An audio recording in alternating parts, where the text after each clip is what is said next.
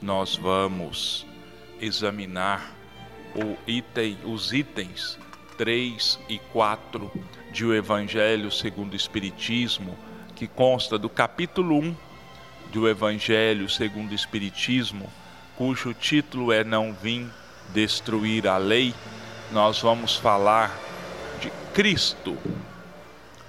Jesus não veio destruir a lei, o que quer dizer a lei de Deus. Ele veio cumpri-la, ou seja, desenvolvê-la, dar-lhe o seu verdadeiro sentido e apropriá-la ao grau de adiantamento dos homens. Eis porque encontramos nesta lei o princípio dos deveres para com, de, com Deus e para com o próximo, que constitui a base de sua doutrina. Quanto às leis de Moisés, propriamente ditas, ele, pelo contrário, as modificou profundamente, no fundo e na forma. Combateu constantemente o abuso das práticas exteriores e as falsas interpretações, e não podia fazê-las passar por uma reforma mais radical do que reduzindo-as a estas palavras: amar a Deus sobre todas as coisas e ao próximo como a si mesmo, e ao acrescentar: esta é toda a lei e os profetas.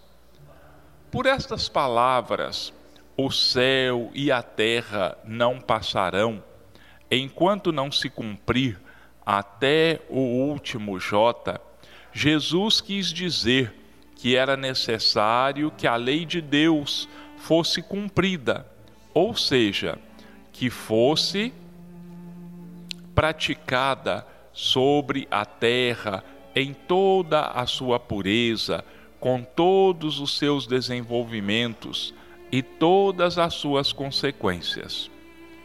Pois de que serviria estabelecer essa lei se ela tivesse de ficar como privilégio de alguns homens ou mesmo de um só povo?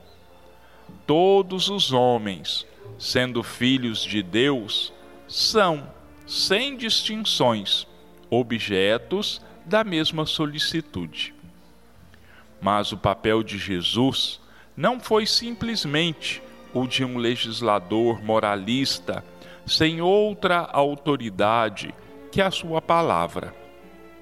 Ele veio cumprir as profecias que haviam anunciado o seu advento. Sua autoridade decorria da natureza excepcional do seu espírito e da natureza divina da sua missão. Ele veio ensinar aos homens que a verdadeira vida não está na terra, mas no reino dos céus. Ensinar-lhes o caminho que os conduz até lá, os meios de se reconciliarem com Deus e os advertir sobre a marcha das coisas futuras para o cumprimento dos destinos humanos. Não obstante, ele não disse tudo, e sobre muitos pontos limitou-se a lançar o germe de verdades que ele mesmo declarou não poderem serem então compreendidas. Falou de tudo, mas em termos mais ou menos claro, de maneira que para entender o sentido oculto de certas palavras era preciso que novas ideias e novos conhecimentos viessem dar-nos a chave. Essas ideias não podiam surgir antes de um certo grau de amadurecimento do espírito humano. A ciência devia contribuir poderosamente para o aparecimento e o desenvolvimento dessas ideias. Era preciso, pois, dar tempo à ciência para progredir. falar do Cristo não tem hora, não tem lugar, não tem dia. Nós deveríamos não só falar sempre do Cristo e no Cristo, como buscar colocar em prática os seus ensinamentos, as suas palavras. Meu irmão e meus irmãos, já pensamos verdadeiramente na importância do Cristo nas nossas vidas? Já paramos para pensar se realmente, se verdadeiramente nós temos sido cristãos? Se nós temos realmente vivido, exemplificado os seus ensinamentos? Sermos verdadeiramente cristãos, meus irmãos, vai muito além da simples prática religiosa, da simples frequência a um templo religioso, a nos filiarmos a uma denominação religiosa. O Cristo não está só nas religiões e nos templos religiosos. O Cristo está em todos os lugares e em todos os momentos. Porque, na verdade, todos nós, sendo uma centelha de Deus, somos irmãos de Jesus. E Jesus é, como se costuma dizer, o nosso irmão mais velho, aquele que conta com uma experiência, aquele que conta com uma sabedoria que nós não temos ainda condições de medir, de aquilatarmos essa superioridade e esse conhecimento. O que nós sabemos e que, infelizmente, não valorizamos é o tamanho sacrifício que o Cristo fez ao deixar as esferas resplandecentes onde ele vivia para descer à terra esse vale de lágrimas, essa região de dores e de sofrimentos em que o homem se debate há milênios. Por culpa própria, vamos dizer aqui, vamos nos lembrar aqui, por nossa própria culpa, e se materializou, encarnou-se na terra para trazer a nós pessoalmente os seus ensinos, para trazer pessoalmente a nós a sua doutrina e, acima de tudo, trazer para nós a vivência, a exemplificação. Jesus é para nós o modelo e guia que Deus nos ofereceu. E como modelo e guia que é, que continua sendo e que continuará sendo, precisa ser estudado por nós, precisa ser pensado, precisa ser discutido no bom sentido. Suas palavras, seus ensinamentos precisam ser examinados por nós com toda a nossa atenção, com todos os nossos sentidos, para que nós possamos entender verdadeiramente aquilo que ele veio nos ensinar. Porque são palavras dele próprio. Eu sou o caminho e a verdade e a vida. Ninguém vem ao Pai se não for por mim. E ele ainda disse assim também: Conhecereis a verdade, e a verdade vos tornará livres. Qual é esta verdade?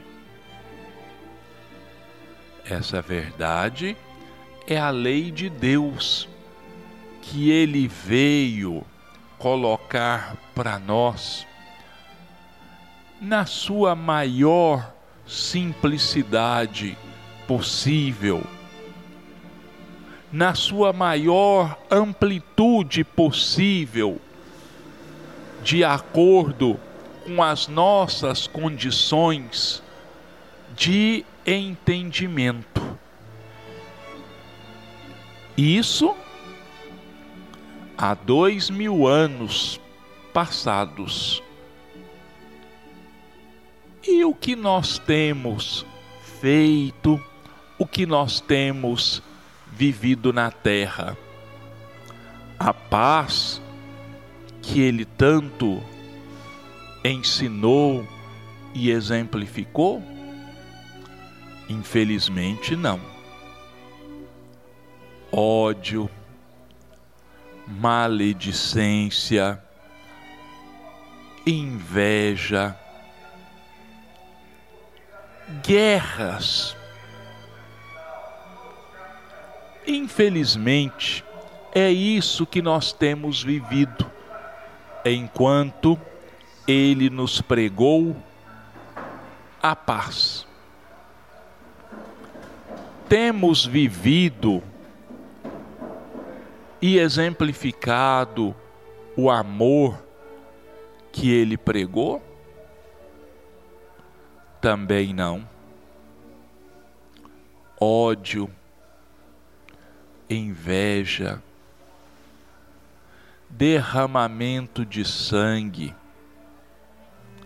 desprezo de uns pelos outros, orgulho acima de tudo. É isso que nós temos vivenciado, é isso que nós temos exemplificado. Quando é que nós vamos passar a mostrar que, e se realmente aprendemos alguma coisa de tudo aquilo que ele nos ensinou. Na época do Natal, quando nós relembramos e comemoramos o seu nascimento na terra, dos nossos corações, das nossas mentes, afloram sentimentos mais dóceis, ideias menos egoístas, e uma grande parcela se mobiliza em favor do próximo, em favor dos necessitados. Mas por que só nessa época? Em outras épocas, os necessitados não merecem o nosso amparo? Em outras épocas, as pessoas não podem contar com a nossa boa vontade, com o nosso auxílio? Em outras épocas, nós somos menos bons ou deixamos adormecer dentro de nós esses sentimentos? Por que não Natal todo dia? Por que não boa vontade todo dia? Por que não o perdão das ofensas todos os dias? Por que não adormecermos o orgulho, a inveja e a vaidade em todos os dias da nossa vida, deixando aflorar amor, compreensão, justiça, perdão, verdade e todas as virtudes possíveis de serem exemplificadas por cada um de nós.